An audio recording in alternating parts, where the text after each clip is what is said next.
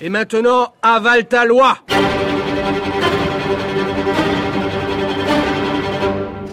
Le cannabis. Prohibition, légalisation. Un message du gouvernement du Canada. Il sera bientôt légal au Canada pour les adultes de consommer du cannabis. Mais il y a certaines choses que vous devez savoir. Le cannabis ne sera légal que le 17 octobre 2018. C'est votre responsabilité de savoir ce qui sera légal dans votre province ou territoire, y compris l'âge légal. Si vous êtes gelé, ne conduisez pas. Et n'allez pas au travail. Renseignez-vous sur les faits. Visitez la page canada.ca par oblique le trait d'union cannabis. Le but proclamé de Justin Trudeau, le Premier ministre canadien, est d'assécher le marché noir et par voie de conséquence la criminalité qui s'organise autour de lui. La méthode choisie est d'encadrer strictement la production et la distribution. Dans chaque État du Canada, des sociétés publiques s'approvisionneront auprès de fournisseurs désignés et géreront entrepôts et boutiques. Les revenus générés devront être attribués à la recherche et à la prévention. Peut-être saura-t-on mieux combien de Canadiens usent du cannabis et comment la consommation peut glisser vers la polyaddiction. En effet, des décennies de prohibition n'ont pas permis d'établir des statistiques totalement fiables, non plus qu'elles n'ont empêché la lente banalisation du produit. Aussi les responsables se sont-ils laissés tenter par une politique de petits pas. Autorisation d'usage médicinaux, puis expérimentation de la légalisation dans l'État du Colorado, enfin légalisation sur tout le territoire fédéral. Justin Trudeau parle d'une expérience sociale, économique, politique unique au monde et déterminante. Ses partisans en viennent même à vanter les vertus extraordinaires des métiers que la vente à ciel ouvert du cannabis va officialiser et l'expérience qu'elle va donner à de grandes sociétés internationales qui la feront ensuite valoir sur le marché. En réalité, il n'est pas du tout assuré que le marché noir, lui, disparaisse. La consommation risquant d'augmenter, la production pourra-t-elle suivre? Et faut-il d'ailleurs souhaiter un effondrement de ce marché noir? Il pourrait provoquer une reconversion des vendeurs vers des produits hautement dangereux.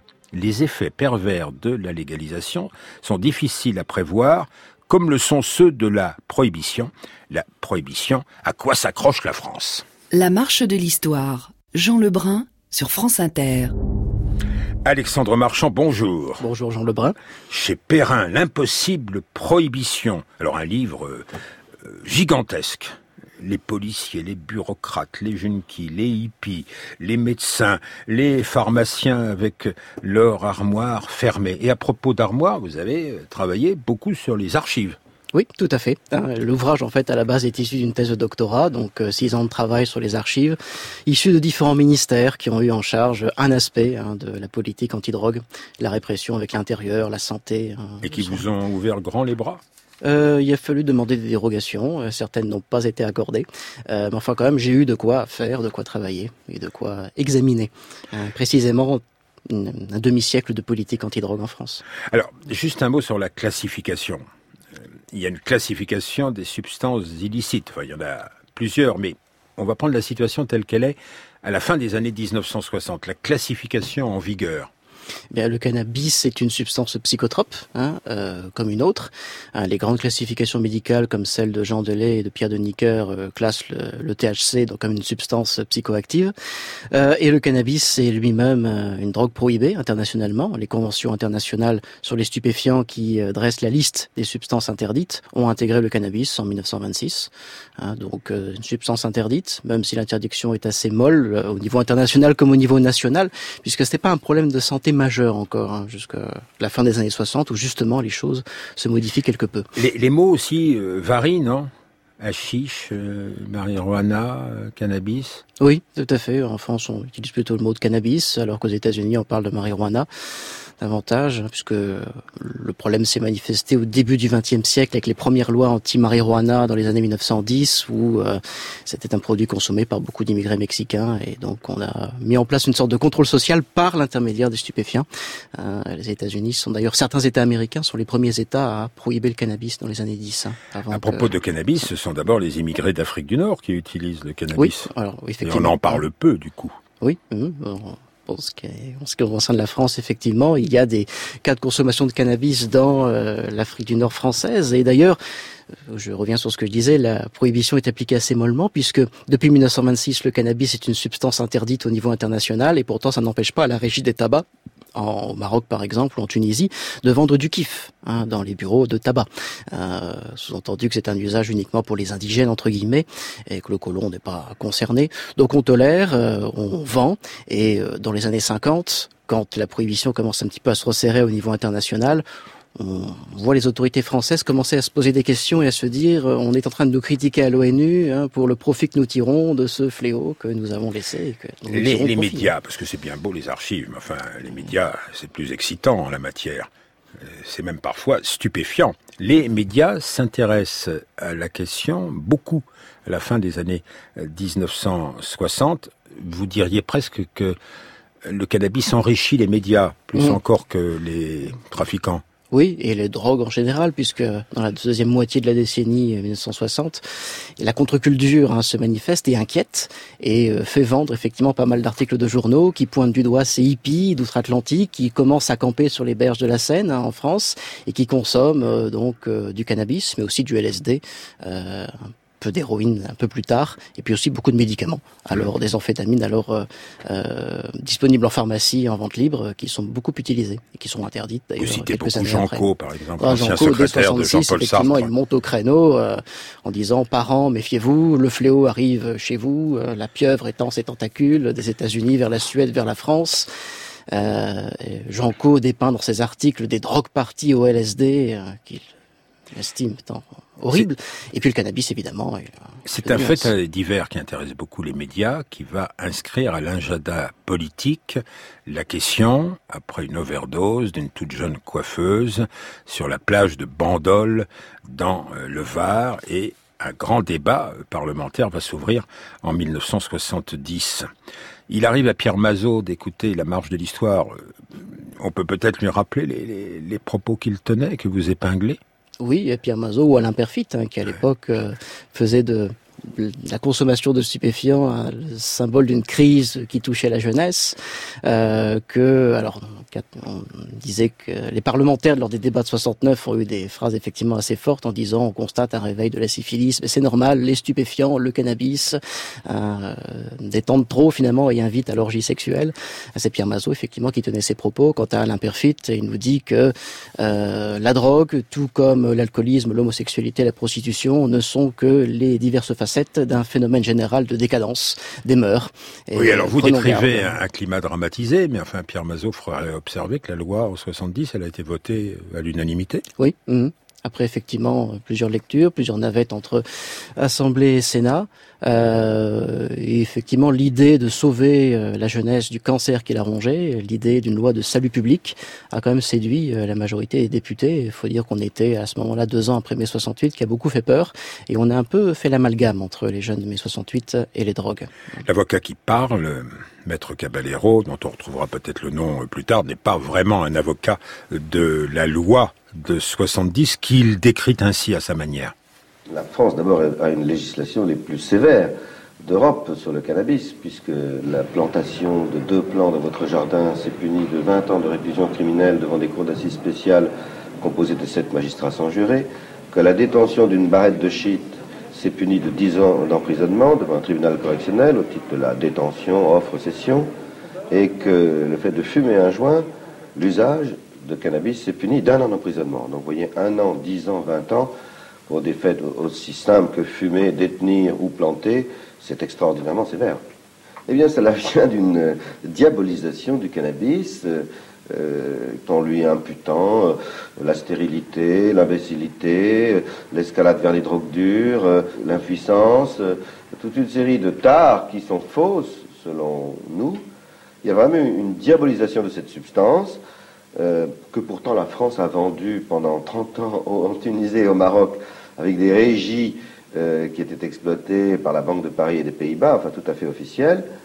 Néanmoins, depuis, euh, disons, une dizaine d'années, on a réassisté à cette entreprise de diabolisation du cannabis dans les médias et en politique. Cannabis en France, un documentaire de Philippe Lachambre. ce qui est bien avec votre livre, Alexandre Marchand, La possible prohibition, euh, Perrin, c'est qu'il s'exprime avec franchise. Et alors, d'un côté, euh, vous observez avec ironie les débats parlementaires que vous nous avez décrits, et d'un autre, vous dites, euh, cette loi, au fond, elle a peut-être eu raison, mais trop tôt. Euh, ah, bah disons qu'en fait, on a, oui, oui, on a raisonné beaucoup en 69-70 sur la base de fantasmes, sur une épidémie qui finalement n'avait pas euh, vraiment lieu. Il y a eu certes quelques overdoses, mais c'était quand même en nombre limité. Euh, bon. Effectivement, le junkie n'avait pas tant que ça, et donc effectivement, il y a eu un emballement médiatique, puis après un emballement politique qui a conduit effectivement au vote d'une loi très dure, alors que la véritable massification des usages de l'héroïne, elle ne survient qu'à peu près dix ans après, et la massification de l'usage des drogues euh, en général. Voilà. Mais n'empêche que euh, je ne je ne dis pas que la loi est parfaite, simplement qu'elle est précoce. Non, elle est, elle, Elle elle a est. été mal pensée, elle, est contradictoire, en essayant d'articuler un volet répressif et un volet sanitaire qui se contredisent. Euh, et puis aujourd'hui, elle est toujours euh, une des lois les plus prohibitionnistes d'Europe, une des plus dures, et Mais elle a souvent mis en discutée, place, jamais remis en question. elle a mis en place une administration, comment dire, puissante, comment dire, unifiée. Oui, enfin, il y a un secteur spécialisé qui se met en place en matière de soins, en matière de répression, mais au départ, chaque ministère euh, fait ce- ces choses dans son coin. Et finalement, l'unification de cette politique de la drogue, elle n'arrive que tardivement. La mission interministérielle, elle n'est créée qu'en 1982, et au début, ses moyens sont faméliques. Il faut attendre encore quelques années pour qu'elle monte en puissance, qu'elle ait des budgets et qu'elle puisse davantage faire de choses, même si les ministères après veulent pas toujours collaborer et chacun défend son précaré, surtout les ministères régaliens comme l'intérieur. Et les douanes collaborent-elles avec Euh. Ah, euh, et les alors? polices? Et les polices avec les magistrats? Et les médecins avec les magistrats? Et les pharmaciens Parce que euh, les mérites de votre livre est de faire sa place à euh, la pharmacie. Gainsbourg, une chanson des années 70. à la brigade des stupes. Je suis tombé sur des cops. Ils ont cherché mon spliff. Ils ont trouvé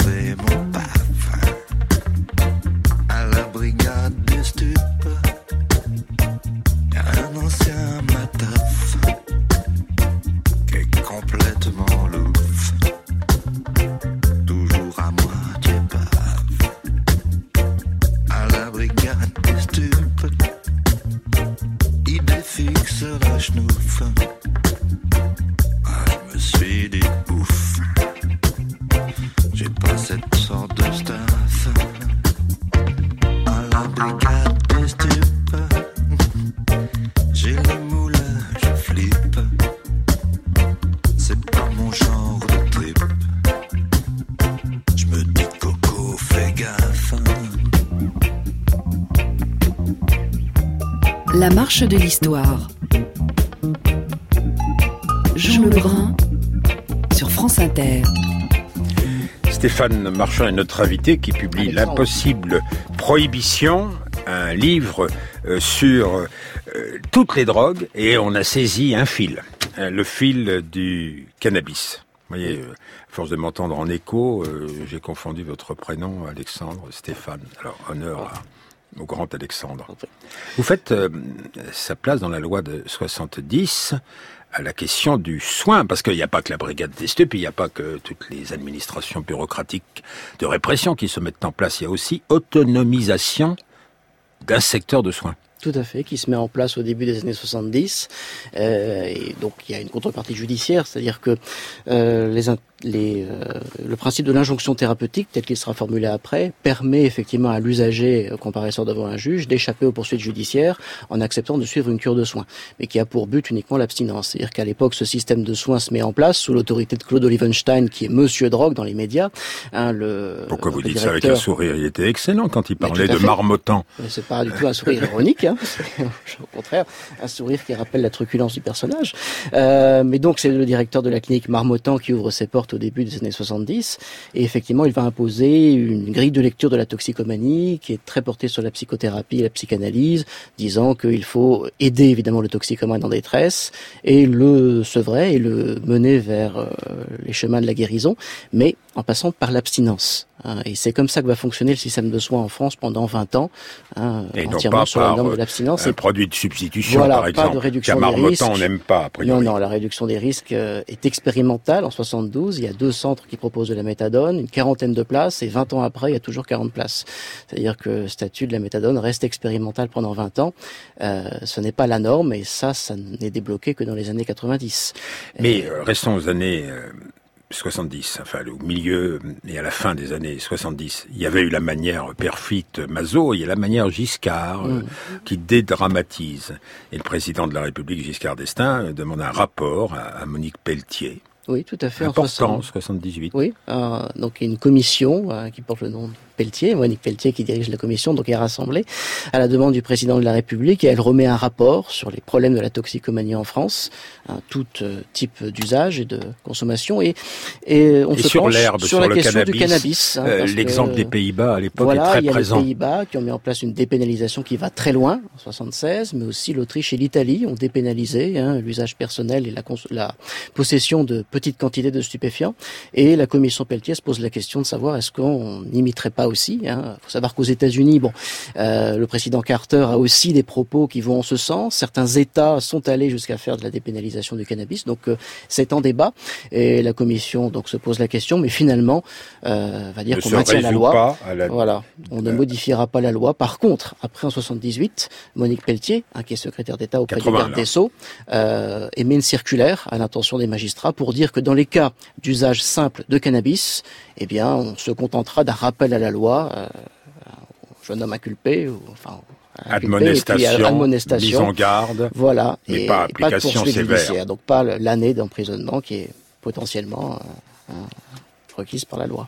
Alors, vous parlez de la banalisation lente pendant cette époque de réflexion, de tentative de légalisation euh, avortée. Observons le, le monde des, des lycées. Moi, je me souviens, j'emmenais mes lycéens dans un bateau euh, qui s'appelait le Bel, Es- le Bel Espoir du père euh, Jaouen. À la, à la réflexion, je mesurais pas tellement les conséquences du contact que mes élèves pouvaient avoir avec l'équipage du père Jaouen, qui était composé de toxicomanes. Oui, tout à fait. En 74, euh, la croisière Bel Espoir est organisée, financée, prise en charge par le secrétariat d'État à la jeunesse et au sport. Et Père Jaouen en- emmène hein, euh, chaque année quelques toxicomanes faire une croisière. euh. Il y a prescription euh, en ce qui concerne les jeunes gens dont je vous parle. Et, et- et vous, dans, dans vos lycées, puisque vous êtes professeur de lycée? Oui. Oui. Je ne dis pas où. que- Ah. Euh, euh, Qu'est-ce que vous constatez? Euh, on constate effectivement des cas de consommation, des cas de trafic aussi. Alors pas dans le lycée dans lequel je suis cette année. hein. Euh, S'ils m'écoutent, euh, ils seront rassurés. Mais dans les établissements que j'ai pu fréquenter par le passé, j'ai vu effectivement des les manifestations très concrètes de consommation et, et de deal aussi. euh, Quand on commence à compter ces liasses de billets de 50 euros à l'intercours. Bon, Alors, que faire, Madame le Proviseur? Fabrice Gélard, vous avez diffusé dans ce lycée des substances interdites et vous avez été pris en flagrant délit. Pire, vous avez fait de cette pratique un commerce. C'est un acte trop grave pour être toléré. Putain, elle va le massacrer, Fabrice. Dans une communauté scolaire. Je prononce votre exclusion définitive du lycée Belgrand. Vous continuerez votre scolarité dans un autre établissement. Les dealers, dehors. C'est tout. Merci. Oui, mais Madame le Proviseur, c'est un film, un téléfilm d'Alain Bonneau. Est-ce qu'elle mesure ce phénomène nouveau qui est celui de l'usager euh, revendeur? Euh, Il peut y avoir d'excellents élèves de terminale qui, néanmoins, euh, un peu tôt le matin et surtout très tard le soir, Eh, moi, je vends la drogue, moi. Hmm. Le vendeur, le charbonneur. Tout le matin, vers les coups de 10 heures, et le soir, vers les coups de 1 heure. Quand tu as la sacoche, ça peut monter jusqu'à au-delà de 200 euros par jour. Moi, j'ai pas arrêté l'école, je suis pas comme certains. Ça veut dire, moi, je commence vers les coups de 6 heures pour finir jusqu'à 1 heure du matin. Quand je finis l'école, ça veut dire, je vais à l'école, plus je fais de l'argent. C'est pas beau? Je suis en terminale. Je suis là que le soir. ça, je gagne 150 euros le soir.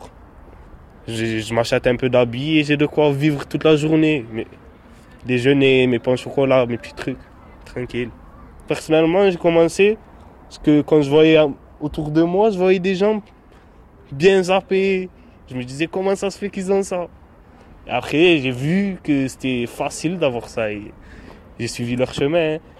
J'ai commencé vers 14 ans, là j'en ai 17. J'espère arrêter bientôt, plus vite. hein.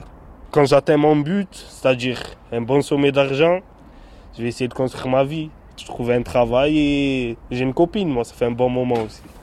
Et pieds sur terre, euh, France Culture, un témoignage venu de Marseille. Euh, Stéphane Marchand, aucune loi ne peut prévoir, Alexandre Marchand, j'ai de la chance de ne pas vous appeler Mimi, Euh, Ah, oui. les, aucune loi ne peut prévoir les, les adaptations, les fluctuations des, des usages, Oui. et des figures de, de- du commerce. Ah, effectivement, la loi court toujours après les usages, comme le chat après la souris. Hein, euh, quand on constate qu'on consomme, par exemple, des médicaments qu'il faut interdire, ou là, effectivement, dans le cas de- d'usage de drogue de cannabis, effectivement, le, là, on pointe du doigt la figure de la professionnalisation de l'usager revendeur et même du revendeur tout court, puisqu'ici je ne pense pas que ce jeune consomme lui-même, enfin je ne sais pas, en tout cas il ne nous le dit pas, Hein, mais on voit qu'effectivement il y a une sourde massification des usages et donc du trafic, puisque s'il y a demande, il y a offre aussi euh, qui doit répondre à cette demande. Et on a vu dans les années 80 et 90 euh, consommation de cannabis se massifier et trafic de cannabis et euh, Parce que liaison Et- entre trafic et petite criminalité, oui. Dans les cartons du ministère de la Justice, prenons cet exemple de recherche Mhm. d'archives, une enquête dans l'Essonne du juge Leroy.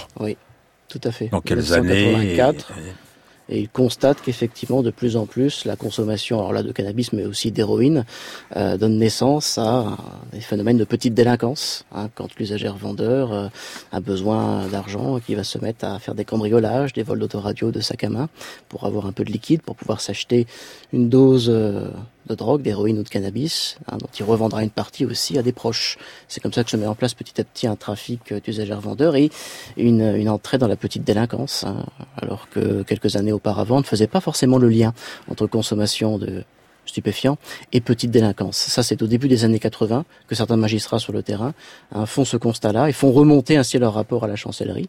hein. Alors, dans le cas évidemment du juge Leroy, on a un juge à poigne hein, qui euh, voudrait qu'on durcisse la législation, en tout cas qu'on applique la loi de manière plus sévère, et euh, en disant notamment que dans le cas d'un usager revendeur, c'est avant tout un revendeur avant d'être un usager.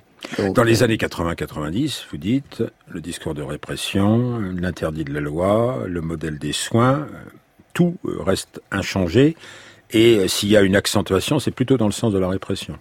Y compris pendant les gouvernements socialistes des Ah années oui, oui. 1980. Oui, tout à fait, parce qu'en fait, on ne sait pas quoi faire avec cette figure de l'usager revendeur, hein, puisque la loi de 70 est un peu binaire.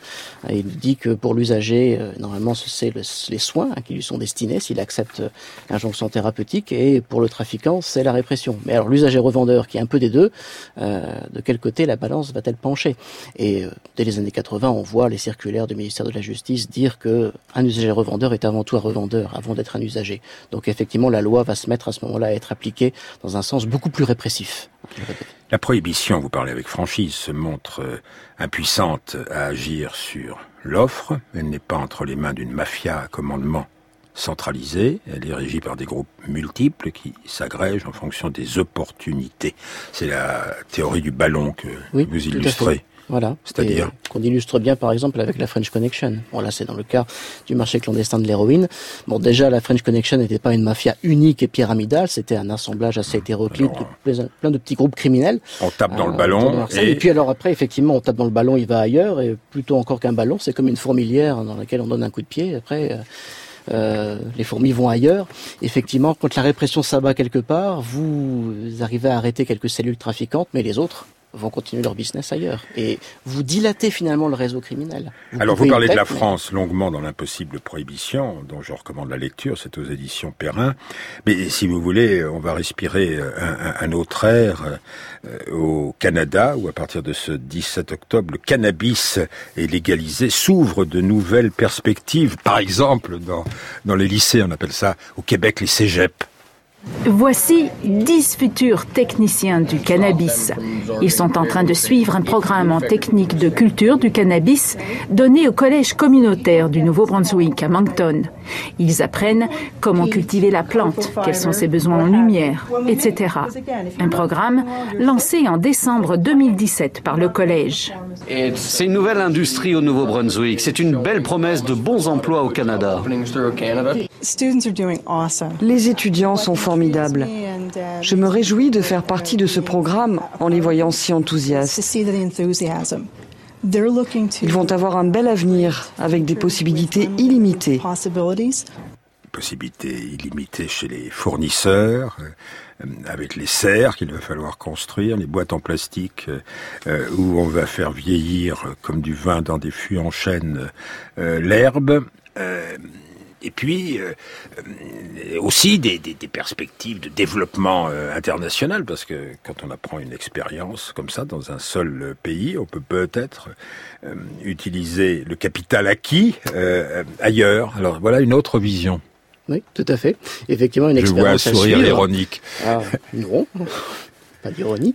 Euh, oui, effectivement, c'est le deuxième pays au monde à légaliser le cannabis après l'Uruguay, et puis certains États américains euh, l'ont fait également, même si c'est en contradiction encore avec l'interdit fédéral, et ce sont des expériences effectivement qu'on va pouvoir étudier avec intérêt dans les années à venir pour voir si ça marche. Ce qui est intéressant en plus dans le cas du Canada, c'est que chaque province finalement va appliquer la loi à sa manière. Donc dans les uns, ce sera une vente contrôlée par euh, le, service public, hein, la Société des alcools qui va avoir une filiale dédiée au, au cannabis. Pour d'autres, c'est le cas du Québec par exemple. Pour l'Ontario, ce sera par contre euh, un, un, marché privé. Hein, les entreprises qui signeront des conventions avec l'État qui euh, vont euh, cultiver, produire ce cannabis. Vous parlez des, des, États qui peuvent avoir des attitudes différentes, mais il y a aussi oui. les municipalités, parce qu'il oui, y a au Québec une trentaine de municipalités qui ont adopter des règlements interdisant de consommer du cannabis partout sur euh, l'espace public. Voilà, les Donc il va y avoir 1000 laboratoires oui, en fait. Tout à fait, 1000 laboratoires. Et puis justement le cas du Québec, Québec était la seule province du Canada à être opposée euh, au niveau des sondages, on le voyait, à la mesure de légalisation hein, du cannabis. Euh, mais effectivement, ce sont des, expériences euh, desquelles on pourra tirer des leçons. Déjà, on peut le faire avec euh, certains États américains comme le Colorado et l'État de Washington. Là, c'est depuis 2014 que le cannabis a été légalisé à des fins récréatives parce qu'il y a aussi la légalisation, enfin thérapeutique, ça c'est encore autre chose. Euh, bon, pour l'instant, le résultat est plutôt en demi-teinte, puisque le marché clandestin n'est pas mort. Hein. Le cannabis légal se vend beaucoup plus cher, donc euh, le marché clandestin ne s'est pas tari du tout. On a même un système de ségrégation sociale qui se met en place, puisque les classes moyennes ou aisées achètent leur cannabis maintenant aux boutiques légales, aux pot shops, mais par contre, euh, les pauvres, polyaddicts d'ailleurs, euh, par ailleurs, bon, continue de s'approvisionner auprès du dealer. Euh, donc bon. beaucoup de contradictions révélées par cette question du cannabis. Par exemple, au Canada, il y a une politique anti-fumeur de tabac défendue par des groupes de pression qui continuent, et par contre les groupes de pression qui veulent la libéralisation et qui sont constitués de fumeurs d'herbe euh, se trouvent avantagés, alors comprennent qui pourra. Merci euh, à vous Stéphane Alexandre Marchand. Ah, c'est Alexandre, Albert Lebrun. Non, Jean. Ah, c'est pas mal dit, c'est pas mal trouvé. Euh, Stéphane euh, Ronxin, ah bah, il s'appelle aussi Stéphane, notre technicien Bonjour, j'espère que... C'est parce qu'il y a beaucoup de Stéphane sur euh, le plateau que je me trompe. L'émission a été préparée par Eline Canegulesco, Frédéric Martin et Franck Olivard.